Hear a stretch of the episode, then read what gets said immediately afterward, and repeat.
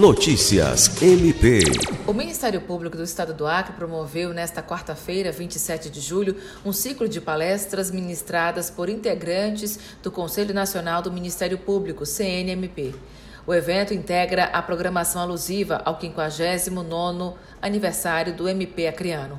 As palestras foram proferidas pelo conselheiro e corregedor nacional do Ministério Público, Dr. Oswaldo Albuquerque Lima Neto, e pelo coordenador-geral da Corregedoria Nacional, Dr. Silvio Roberto Oliveira de Amorim Júnior.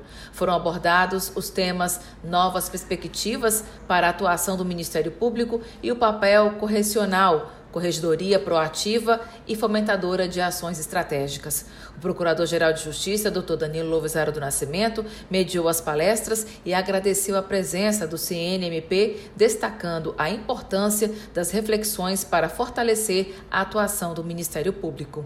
Alice Regina, para a Agência de Notícias do Ministério Público do Estado do Acre.